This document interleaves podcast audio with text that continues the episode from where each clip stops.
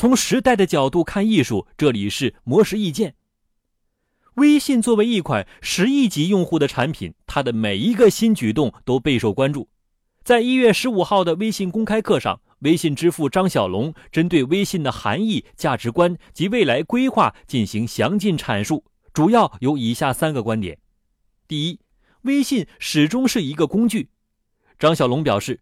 微信要成为最好的工具，不但需要有专业能力，还需要在做决策时遵循理性的对错标准，而非依靠情怀和利益。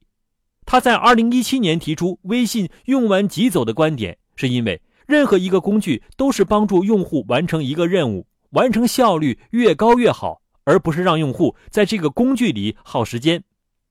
第二，微信的价值观是尊重用户和去中心化。微信为了尊重用户，做了很多事情，比如坚持不保留用户聊天记录，不给用户发任何骚扰信息，不允许第三方做诱导用户的行为等等。这些都是为了跟用户建立平等的关系，把用户当朋友。而去中心化代表着微信团队看待世界的方式。张小龙表示，他们很早就在坚持把微信经营成去中心化的平台。这意味让每个独立的个体都有自己的思考，而不是系统只有一个大脑在思考。第三，微信下一步想要帮助用户探索线下生活。张小龙说：“移动互联网的发展导致人们将所有的业余时间都沉浸在手机里，但这是否就是线上服务的最终目的？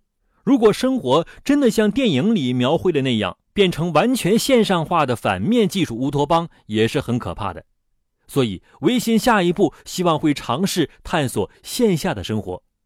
此外，张小龙还在现场宣布，微信公众号的独立 APP 将会发布，针对作者的打赏功能也会恢复。以上内容由魔石意见整理，希望能对您有所启发。魔石意见每晚九点准时更新。